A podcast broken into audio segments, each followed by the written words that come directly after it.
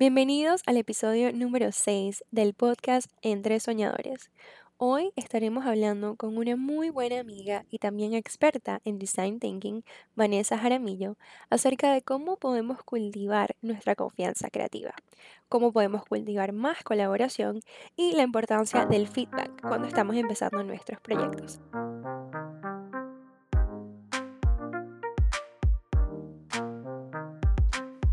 Hola, mi nombre es Daniela Barrios, también conocida como una idealista. Bienvenidos al podcast Entre Soñadores, un espacio en donde juntos estaremos explorando temas relacionados al crecimiento personal, propósito de vida, así como también historias de resiliencia. Cada semana estarás escuchando nuevas entrevistas, tips, estrategias y maneras en las que puedes tomar acción intencional para hacer, tener y hacer exactamente lo que quieres en tu vida. Gracias por estar acá. Empecemos.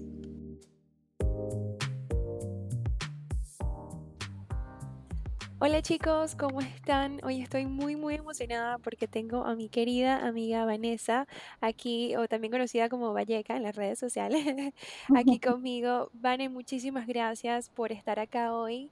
Gracias a ti, Dani, por la invitación. Me siento honrada, como te dije, de poder estar en el podcast eh, sobre todo estar con una amiga y poder compartir con, eh, con su público y con la gente que le sigue un poquito de, de lo que yo sé, de lo que a mí me encanta. Entonces, me gusta estar aquí contigo. Gracias, Vane, gracias. Cuéntanos, bueno, hoy vamos a estar hablando más que todo acerca de la confianza creativa, que es uno de los temas que a Vane se le da súper espectacular y es parte de su pasión. Pero, Vane, cuéntanos tú un poquito sobre ti. Bueno, eh, yo me llamo Vanessa y como dicen Dani, me conocen como Valleca y ese es mi nombre eh, como comercial en la que ustedes pueden buscarme en redes sociales y van a encontrar un poco de eh, creatividad. Y yo hago esto, sigo mi flow, sigo mi creatividad, porque me di cuenta que en el transcurso del tiempo tenía que dedicarme a algo que ame, en lo que yo sea bueno, por lo que me puedan pagar y lo que sepa que el mundo necesita. Entonces me di cuenta que sí, que mi flow está ahí en la creatividad, no necesariamente del tipo de dibujar, pintar, ilustrar o lo que comúnmente se conoce como creatividad, sino de potenciar negocios a través de esta fortaleza que todos tenemos y que a veces se nos olvida que la tenemos. Claro que sí, Vane. Y ahora que mencionas eso que encontraste tu flow, me encantaría que nos contaras un poquito acerca de cómo llegaste a decir, ok, esto es lo mío. Bueno, realmente es em, algo que se me da bien desde muy pequeña y creo que en el transcurso de, la gente que he conocido siempre me ha dicho un comentario de, wow, qué creativa o qué buena eres para eso, cómo se te ocurrió eso, de dónde sacas esas ideas y realmente no ha sido en un tema en específico, sino han sido situaciones que han pasado eh, por A o B motivo, es nada más que resolución de problemas, pero de una forma creativa. Em, claro. Entonces eh, me sentí como identificada después eh, con el tiempo, me lo creí, mejor dicho, porque antes solo era un halago, después realmente lo concienticé y entendí que sí, que soy buena para eso, para ayudar a la gente a que sea más creativa. Y sobre todo a veces me preguntan, pero ¿cómo? O sea, ¿me puedes ayudar a mí a ser creativa? Pero, eh, o sea, tal vez lo ven desde un punto de vista muy artístico. Y como te digo, se trata de, de, potencializar o de concientizar a esa gente que tiene un negocio o un proyecto tal vez personal o una marca personal en la que siente esa confianza creativa para destacar sus ideas más brillantes o sus ideas más locas que tal vez eh, por miedo están guardadas en un cajón y yo soy esa persona que está ahí para impulsar o ayudarle a, a que saque todo eso que tiene sin miedo. Qué espectacular. ¿Y quién no necesita un empujoncito este, para tener un poquito más confianza y sacar esas ideas que tenemos como que tiempo guardando en el baúl, verdad? Totalmente, sí. Y de eso se trata la confianza creativa. Es una parte de lo que yo hago. Es un concepto muy amplio. Eh, y lo potencialicé desde el año, desde el anterior año, como un workshop. Entonces empecé a, dar este workshop sobre confianza creativa que ha tenido eh, como buena cantidad de, felicitaciones y eso también me hace sentir muy bien. Eh, pero sobre todo el objetivo de la confianza creativa es decirle a la gente, mira, todos somos creativos, porque todos de alguna manera hemos sido niños, solo que se nos ha olvidado eh, qué es lo que pasa después de em, tener un, momento en el que tú sientas que tu trabajo no es trabajo, sino es un juego, es un momento en que el rol de, sacar lo mejor que tienes en ese momento solo fluye. Y eso le pasa mucho a, a, los niños, o eso pasa mucho cuando tienes esa confianza creativa dentro de ti. Exploras, tienes infinitas posibilidades de soluciones y me quiero ir como más al punto de solución de problemas o resolución de problemas. ¿Qué es lo que hace la creatividad? Es básicamente eh, ponerte a ti frente al problema y no ir de frente, sino darle la vuelta. Eh, es lo interesante y eso es tal vez lo divertido, ¿no? Eh, que uno se atreve y no tiene ese miedo, es valiente, es valiente, totalmente valiente. Cuando uno se ve frente a la creatividad, realmente se ve al espejo como alguien valiente, como alguien que lanza sus ideas y no importa que los demás te puedan juzgar por decir cosas tal vez un poco locas. Totalmente. Y sabes que a mí me encanta este spin que tú le das a la parte de la creatividad, porque como me estabas diciendo al principio, muchas veces pensamos que la creatividad es simplemente, está solamente ligada a dibujar bonito, a, usar Photoshop, Illustrator, ¿sabes? Es como que creativos tienes que tener tu computadora, estar diseñando con tu super mouse, o sea, y es como que sí, eso también es, es creatividad, pero esta parte de resolución de problemas es una, es una parte como que gigante de la creatividad, es, es atreverte a buscar soluciones, como estás diciendo. Por eso me encanta cuando hablamos de confianza creativa. Totalmente, sí, a veces confundimos que la genialidad solo viene tal vez de algún eh, pintor como Picasso, pero tan, tan genial o tan genio es Picasso como alguna vez yo les mencionaba a ustedes como Marie Curie. Eh, ambos tienen un proceso eh, creativo importante, pero en la rama que cada uno se desempeña solo hay que ponerse a pensar en que seguramente los dos se mancharon las manos y se embadurnaron todo el cuerpo o hicieron algún prototipo de eso que estaban tratando de inventar. Eh, Marie Curie tenía radiación todo el tiempo en sus manos y Picasso tenía pinturas en sus manos también. Y ambos son unos genios en su campo. Y se nos olvida eso, o sea, nos hemos vuelto a veces muy operativos o seguimos el proceso como nos enseñan. Y la parte de innovación es darle un corte al proceso y detenerte a pensar cómo lo puedes hacer mejor o lo, cómo lo puedes hacer de una mejor manera para la persona en la que, la que estás trabajando al final del día. Y pasa mucho, eh, pasa mucho que eh, no nos consideramos lo suficientemente creativos por eh, estar en este status quo o por el juicio de eh, la gente, nos avergonzamos y nos volvemos conservadores. Y eso de volverse conservadores es como hacer que tus ideas se queden encerradas en un cajón, las mandas a dormir y no son tan importantes. Pero no, no es así. O sea, no hay que tener susto a, a que nos juzguen. De hecho, hay que esperar que alguien nos juzgue o nos diga, mira, tu idea está súper cool, pero lo puedes hacer de esta forma, tal vez te puede servir. Y eso es muy bueno porque las ideas no funcionan solo de una persona, sino de la colaboración del resto de personas a nuestro alrededor, que nos van alimentando esa idea. Sí, Vane, algo súper cool, volviendo al punto que, que estás diciendo, que a veces nos da como que pena mostrar nuestras ideas. A mí me encantó uno de los ejercicios que hicimos porque yo también he estado en el taller de Vanessa de confianza creativa, después le contamos más, pero uno de los ejercicios fue como que dibujáramos a la persona de al lado. ¿Cómo era ese ejercicio? Cuéntame un poquito más. Ah, bueno, el ejercicio que hicimos de esa vez en el workshop se trataba de eh, pedirles cada uno de los participantes dibujen a la persona que tenían a su derecha. Eh, y tenían solo 30 segundos para hacerlo. Una vez terminaba el tiempo, tenían que mostrar su dibujo a esa persona que habían dibujado.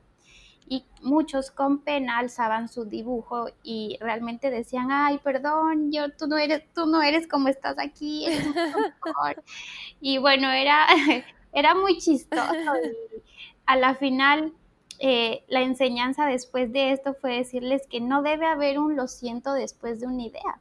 Al contrario, uno debe mostrarla con todo el orgullo y les ponía de ejemplo los dibujos que me hace mi hija, que cuando ella me los entrega, nunca me dice, ay mami, perdón, no estás igualita, pero aquí estás tú. No, ella me lo muestra con toda, eh, con toda la valentía, con el orgullo que tiene de haber hecho esa idea.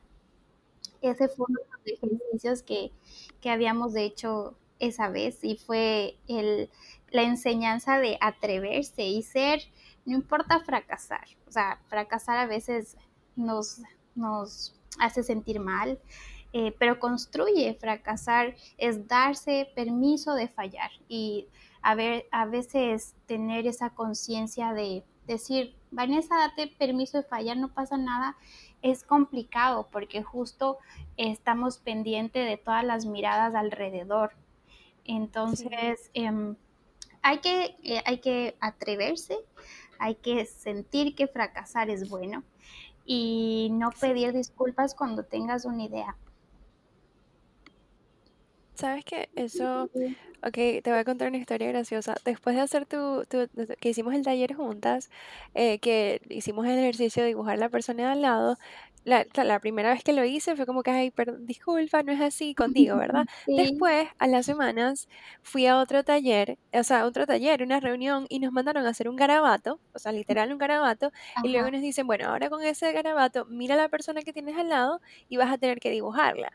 Entonces, como ya yo tenía ese, es como que esa experiencia que aprendí contigo de que no me tengo que disculpar por mis ideas, yo me di cuenta como cuando la mostré a la persona que estaba al lado, mi dibujo, que era, bueno, un garabato, eh, no, no me dio pena, no me sentí cohibida y escuché a todo el mundo alrededor de mí disculpándose por el dibujo y yo estaba como que, bueno, este es mi dibujo, espero que te guste, ¿sabes? es lo mejor, exacto. Eso me, me, encanta, me encanta que te hayas llevado eso. Y sabes que después también de este ejercicio hay algo real, son las risas. Uno cuando hace un ejercicio y o cuando está en el trabajo y las risas están alrededor del trabajo, las cosas solo fluyen y el tiempo solo pasa y uno no se da cuenta. Y con este ejercicio te das cuenta de eso, que sí, a veces un, eh, reírte un poco de eso que tú piensas que está terriblemente, abre el paso para que conozcas a alguien más, tengas eh, la apertura de contarle alguna cosa más a esa persona. Eh, entonces, está súper bien, ¿no? Sí, sí, sí. Y ok, volviendo al tema de fracasar, porque siento que esto es algo que a todos nos da miedo. Oh my God, el fracaso. O sea, no, es necesario. Cuéntanos tu, tu perspectiva en eso. Bueno, eh, lo que les puedo contar, eh, y como siempre les hago, ahorita que estoy con Dani, que es la experta de las confesiones, una confesión de fracasar.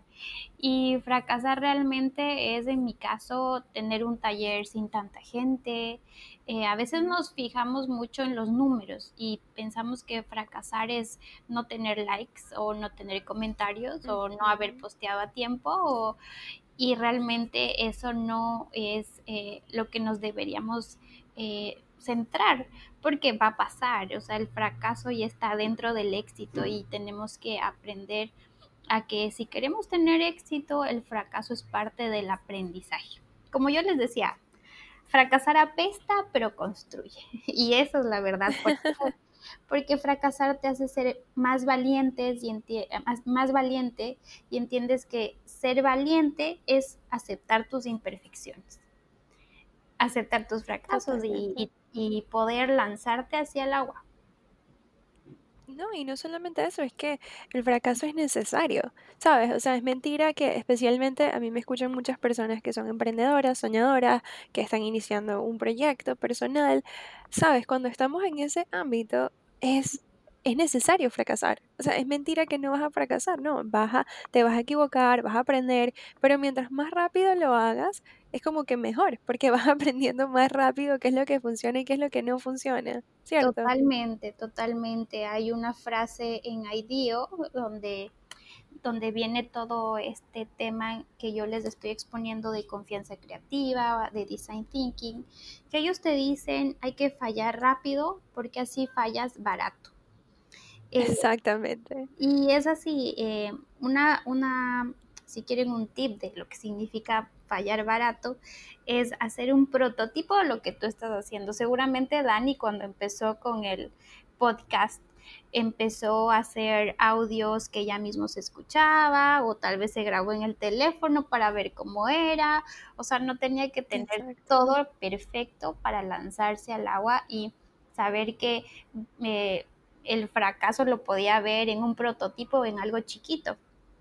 Y igual, eh, una vez que ella tenga sus podcasts, va a ir teniendo, teniendo muchos aprendizajes, que seguro alguien le va a aceptar la, el podcast, alguien no le va a aceptar, entonces se va a dar cuenta que no es un fracaso eh, como la palabra asusta, o sea, tal vez a la gente la palabra fracaso le asusta, pero es eh, tener el aprendizaje rápido, eh, y barato. Y eso no tiene precio, la verdad. Totalmente. Yo creo que es que deberíamos hacer un movimiento literal en nuestra sociedad de que ya no se llame fracaso y se llame como que aprendizaje, porque realmente no es fracaso. Realmente no es fracaso, pero bueno, yo ahí puedo decirte que si la gente escucha eh, el tema de fracasar es sensible como el miedo.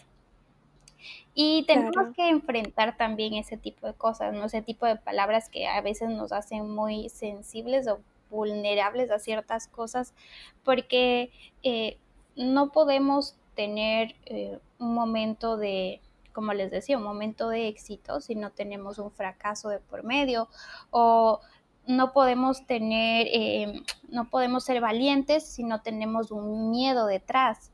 Entonces, sí es parte de todos esos aprendizajes que tenemos. Lo que tal vez deberíamos enfatizar es que tener todo este tipo de, de percepciones internas no te hacen ser débil.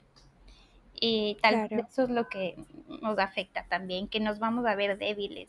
No, no existe eso. Ser vulnerable es tener un mundo de de perspectivas internas que también te hacen ser eh, muy creativo. En este caso, em, tienes que tener ciertas cosas como previas para entender luego eh, cosas que se te van a aparecer y van a decir, vas a decir, ay, era verdad, era de esta forma. O ay, sí, ¿cómo pude tener miedo a eso? O sea, si era lo bueno, o bueno, sí, porque no lo probé antes. Y tal vez el hecho de ponerte en el futuro y haber dicho por qué no lo hice es parte también de la confianza creativa. Totalmente, Vane, totalmente. Y ahora que estamos hablando de los miedos, la parte del miedo siento que también es otra cosa que nos aleja de poder ser 100% creativos, porque nos da miedo, porque no sabemos cómo hacerlo, porque no nos consideramos creativos. ¿Qué podemos hacer una persona que, que te diga, no, o sea, yo siento que yo no soy cero creativa? Y también me da miedo mostrar mis ideas porque simplemente, o sea, no siento que son buenas.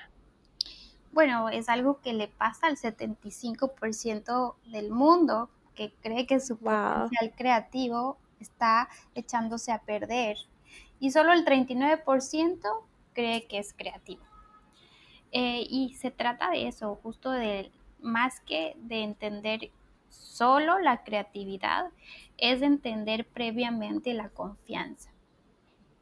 Eh, porque, ¿qué pasa si es que yo no tengo esa confianza eh, para resolver problemas? Siempre voy a dar ideas circulares o siempre voy a revisar a mi competencia para hacer exactamente lo mismo que están haciendo ellos. Mm. No voy a tener el punto de exploración súper importante que necesita la creatividad o el hecho de pensar con las manos y poder construir mi idea.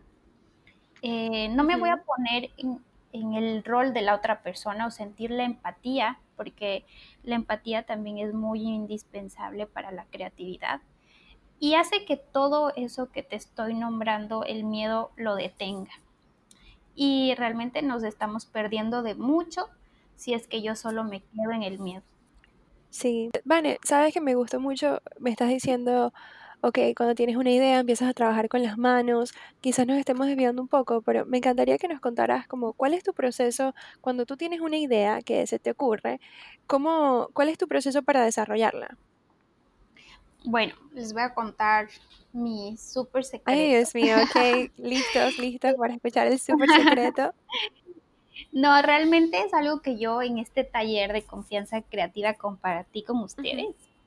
Y justo es pensar en la idea que yo tengo eh, y volverla tan tangible como sea posible.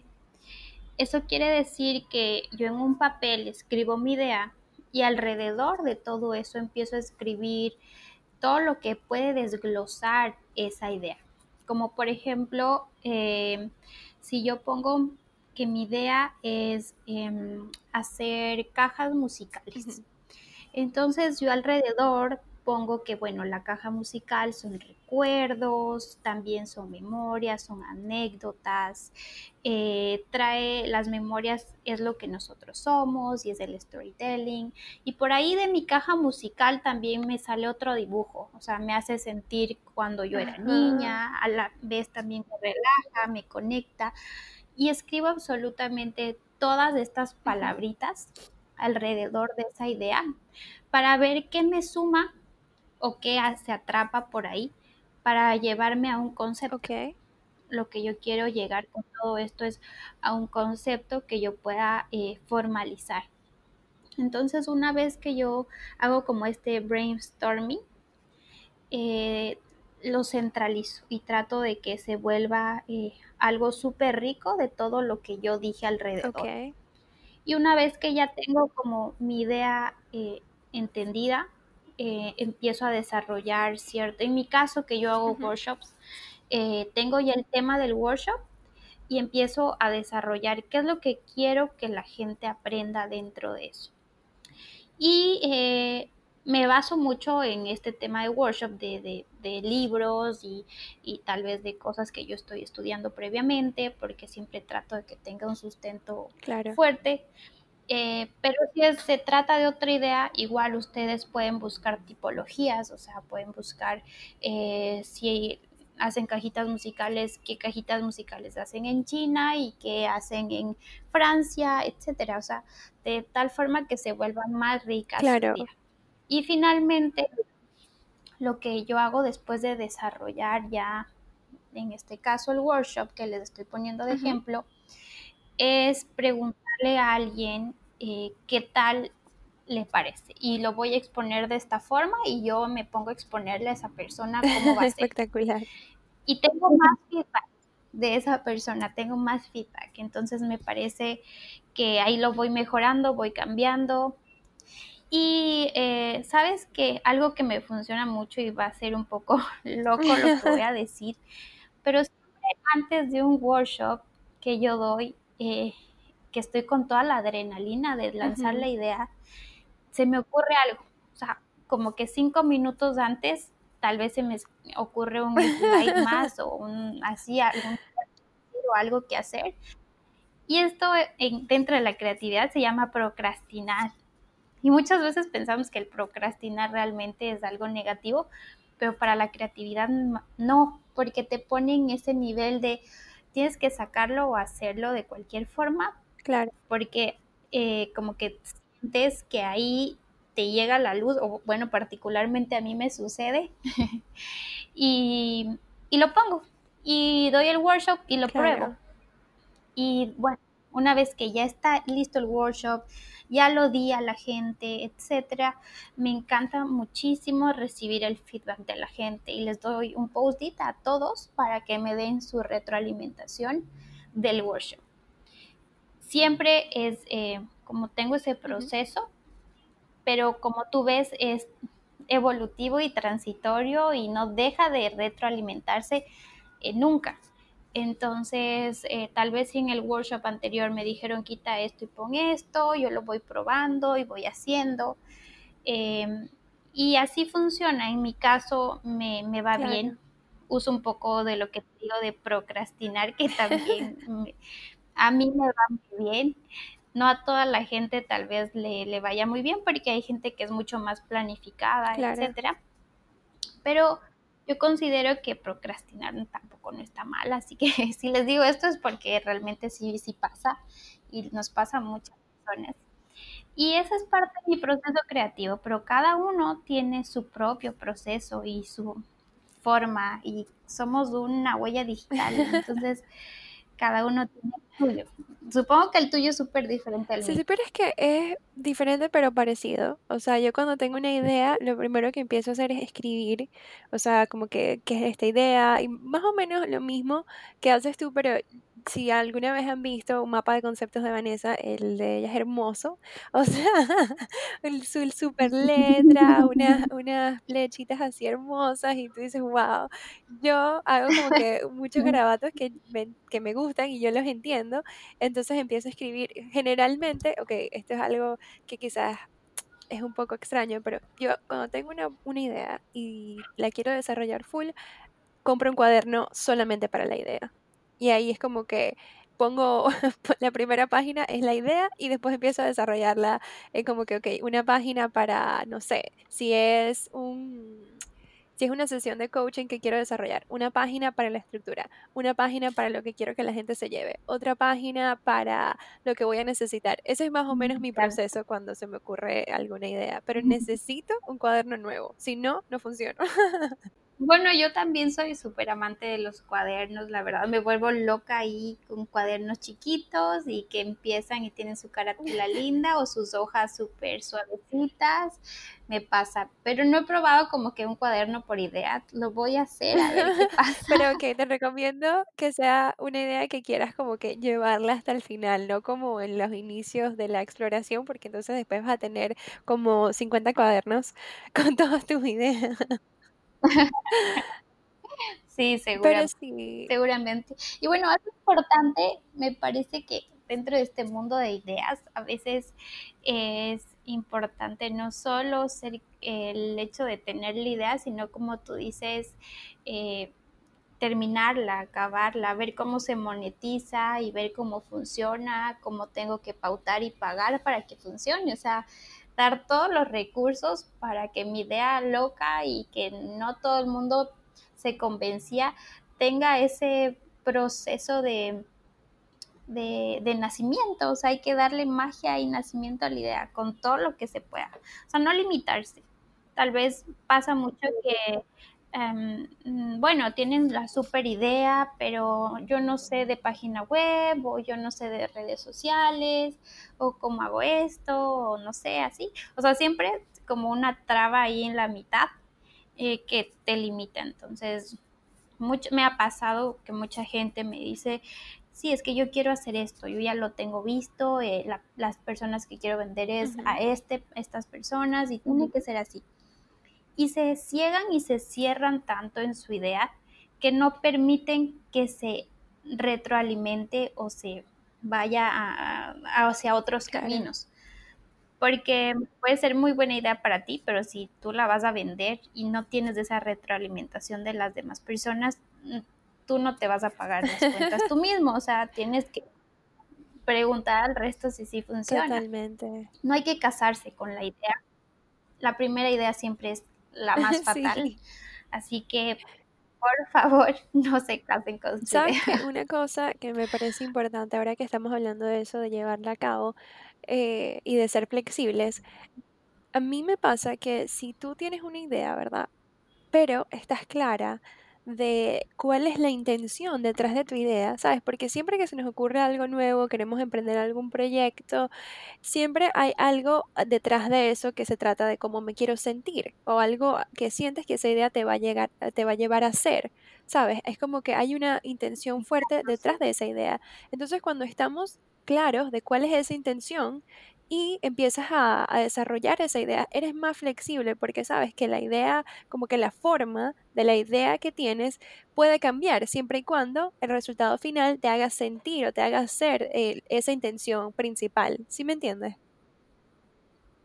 Totalmente, sí, exacto. O sea, si no tienes el propósito de por medio, eh, no funciona hay que plantearse de, desde ese punto. Tal vez eh, tal vez puede pasar también esto de que uno tiene muchas ideas y no sabe hacia dónde apuntar y no todas te llenan y no sabes cómo hacer que una te llene y estás como por ahí por el mundo deambulando, pero es parte del proceso creativo en realidad.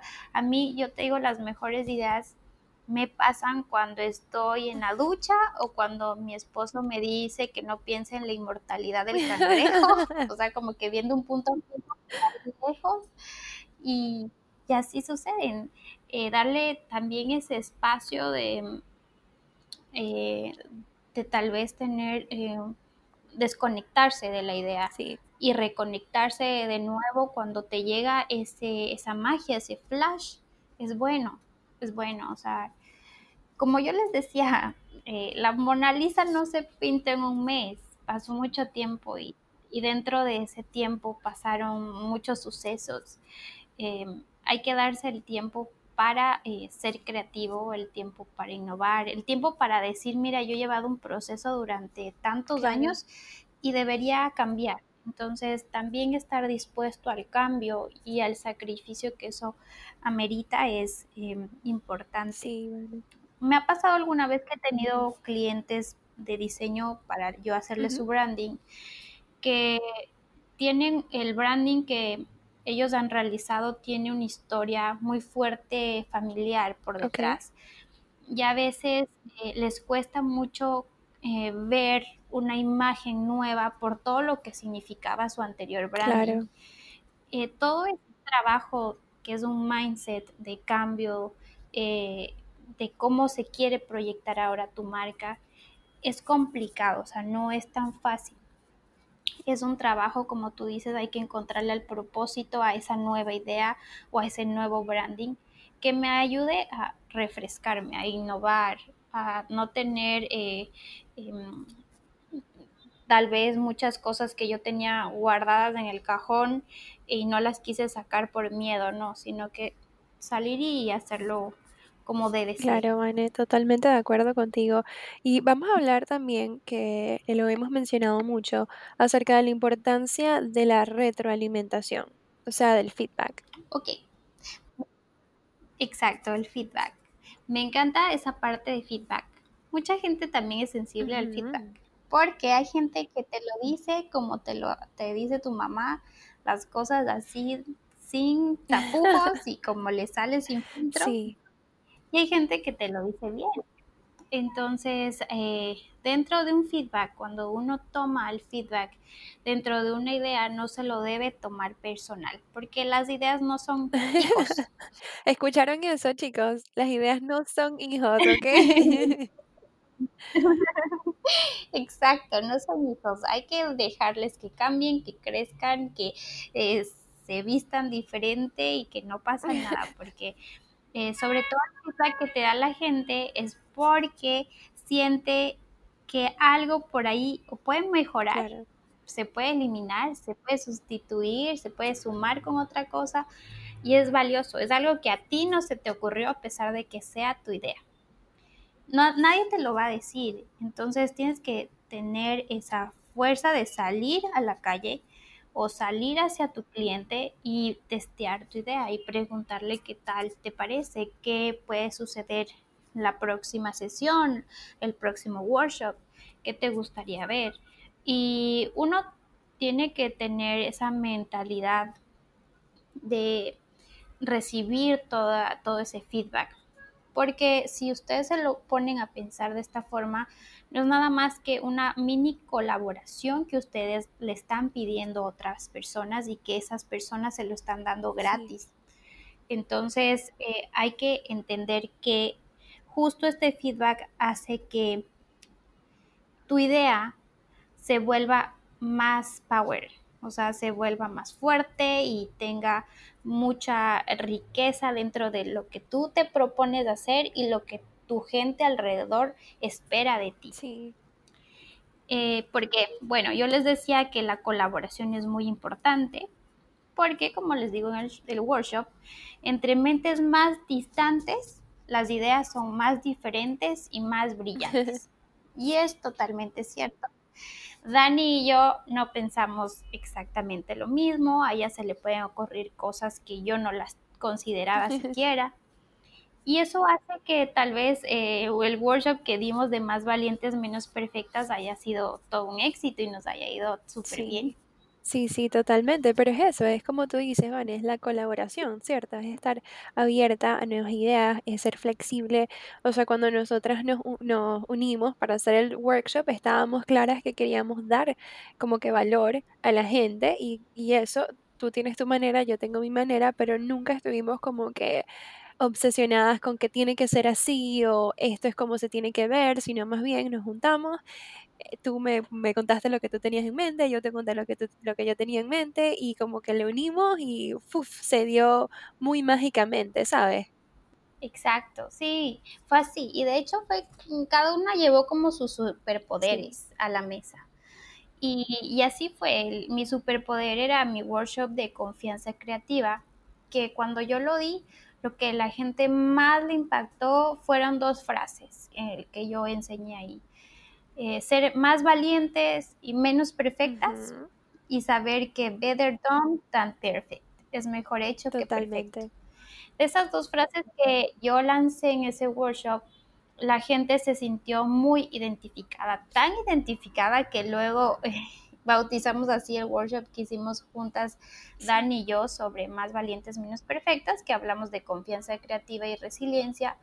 Y fue así. O sea, como se dan cuenta, la idea solo fue transformándose así como, como una mariposa.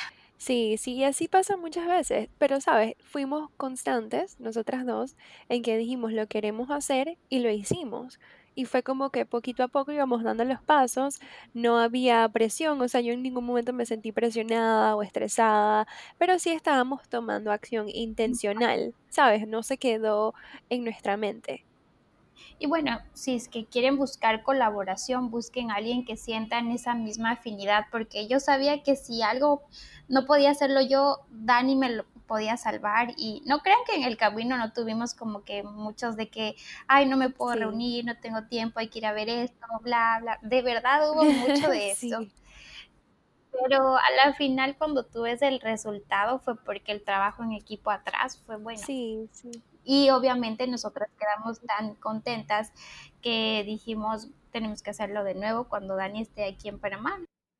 Totalmente, hay que seguir haciéndolo porque de verdad que eh, el impacto fue, a mí me parece que fue grande, ¿sabes? En el, en el corazón y en la mente de las personas que asistieron. Totalmente, sí. Y yo quiero confesarles eh, y contarles que este workshop que tuvimos, que este bootcamp de más valientes, menos perfectas, nos trajo amigas también.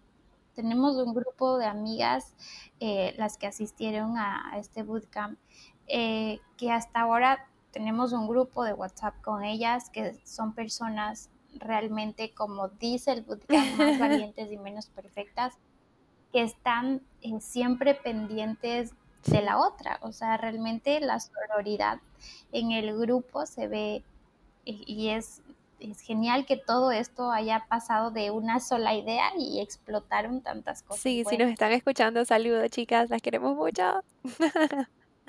sí, entonces, ok, ahora que estamos hablando de la colaboración, yo siento que muchas veces sí queremos buscar esa colaboración pero nos da miedo, no sabemos cómo. ¿Cuáles son algunos tips que le podemos dar a la gente que estará pensando en colaborar o buscar colaboración con alguien más, pero no sabe cómo hacer que eso suceda?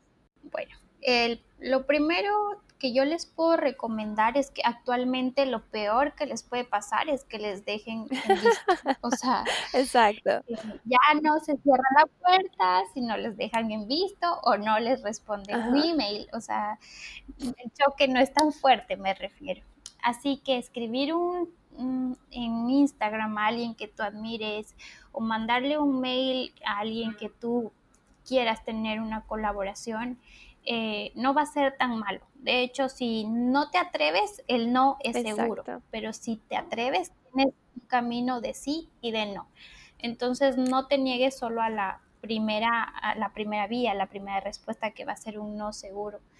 Em, puedes tener hasta muchísimas personas que te digan no, o sea, de hecho que no te respondan. Y como les digo, o sea, es parte de un proceso creativo y nos ha pasado a todo el mundo. Claro. Así que eh, busquen a esa persona que sientan la afinidad. Eh, otra cosa que les puedo decir también es que salgan a todos los networking que ustedes quieran porque eso es súper valioso, conocen gente de verdad increíble que está interesada en colaborar. Em, y no se nieguen a esa posibilidad, o sea, no piensen más en el cómo, sino en simplemente hagámoslo ya. O sea, no, no, no piensen y ahora cómo lo hago y cómo nos vamos a reunir y en dónde lo vamos a hacer y cuánto vamos a cobrar y bueno, tantas preguntas que surgen, pero les puedo decir que cuando una está con alguien acompañada, en este caso, las respuestas fluyen más rápido y el miedo se va mucho más rápido porque tienes a alguien que te está acompañando. Lanzarse solo a veces es complicado, pero cuando empiezas a hacer colaboración con alguien más, esa, eso, ese miedo, estás al lado con tu compañera y tu, eh, como que Batman y Robin, que sabes que no te va a pasar nada y te está cuidando y que te va a ayudar. Sí, totalmente de acuerdo, Vane. Y de hecho, uno de los que yo siempre les digo a las personas que me escuchan es que una, uno de los factores más importantes en el tema de la resiliencia, que bueno, eso es otro podcast, es eso, es tener el soporte social, es buscar colaboraciones, es saber que estás rodeado de personas que pueden ayudarte y también tú eres de valor para ellos, ¿sabes? Es siempre mantener ese network eh, muy, muy movido, mucho de valor, eh, siempre cultivando relaciones que, que sean este, beneficiosas para ambos lados. Sí, Sí, eso es muy bueno. Y les habla a alguien que no es tan sociable. O sea, yo soy de las personas que prefiero eh, escuchar que hablar. y siempre me ha pasado eso desde que soy niña, pero realmente como cuando he tratado de romper un poco esa barrera de, entablar relaciones con alguien más, em, eh, ha salido amistades bonitas o relaciones o recuerdos lindos entonces la colaboración es muy importante y siempre alguien va a ver que quiera que le escuchen. Si ustedes son como yo que no les gusta hablar mucho, siempre van a encontrar a alguien que quiera que le escuchen. Así que también eso es muy bueno. Entonces, Vane, como para hacer un resumen de lo que es la confianza creativa, la colaboración y la parte del feedback y la retroalimentación, ¿qué les quieres decir a los chicos que nos están escuchando? Bueno, yo quiero que hoy se lleven em, el tema de atreverse a lanzar sus ideas sin tener miedo a que las demás personas les juzguen, eh, ser valientes y menos perfectos, em, solo así van a poder enfrentar esos miedos que tengan. Y acuérdense que la colaboración es tan importante como las ideas porque solo así pueden seguir evolucionando. Em, hay que hacerlo, es mejor hecho que perfecto, como les digo. Llévese eh, eso en cada una de sus ideas. Y eh, por favor, nunca, nunca, nunca arranquen de su cuaderno de ideas alguna idea y las boten al basurero o la tachen, porque uno regresa atrás y se da cuenta que eso que tal vez no era tan potencial con algo nuevo que se te ocurrió ahora puede ser bueno. Así que llévese en Buenísimo, Vane. Gracias por esas palabras, gracias por estar acá. De verdad que este es un tema que a mí me fascina, el tema de la confianza creativa. Y nada, ¿quién más que tú para hablar de esto con las personas que nos escuchan? Así que de nuevo, gracias por estar acá. Y mira, si la gente te quiere encontrar en las redes sociales, ¿cómo te pueden buscar? Claro, me pueden encontrar en, estoy en Instagram como arroba valleca con V y Y y la C. Eh, V-A-Y-S-A. Y también mi página web que es valleca.com. Este año me voy a dedicar a hacer mucho de blog y escribir bastante sobre creatividad, así que espero que me sigan por ahí. Em, y bueno, em, antes de, de, que cortes un poquito, yo no le di el énfasis que merece, pero dentro de la creatividad es importante mencionar la empatía. Y bueno, tú dentro de tu rama la debes conocer súper bien, pero quiero decirles que la empatía solo es eh, asumir el rol de la otra persona y entender cómo piensa esa persona para que eh, su idea se vaya en función de esa necesidad que alguien tiene. Y acuérdense en que la idea no es para uno mismo, sino también para el resto. Buenísimo, buenísimo. Sí, que y deberíamos hacer podcast parte número dos y hablar solamente de la empatía porque es un tema bastante, bastante grande. Así que bueno, ya tenemos parte número dos. Vane, ¿te animas? Ah, claro que sí, claro que sí. Así como ven ahorita, así nacen las ideas. claro que sí. Bueno, muchísimas gracias de nuevo, Vanessa, por estar acá con nosotros. De verdad que un placer. A ti, Dani, muchísimas gracias. Me siento muy honrada. Espero que hagamos parte 2, que tengas un súper éxito en tu podcast. Sé que mucha gente te está escuchando, confía en ti. Gracias por regalarnos un poquito de ti a todos nosotros. Y bueno chicos, yo también quería agradecerles a ustedes por escucharnos, por estar acá, por quedarte hasta el final. Y si de alguna u otra manera este episodio te inspiró, no dudes en compartirlo en tus redes sociales, mencióname como arroba unidealista para que yo pueda verlo, porque la verdad que siempre me encanta ver cuando lo comparten y me ayuda muchísimo. Así que de nuevo gracias y espero que tengan un hermoso día. Chaito.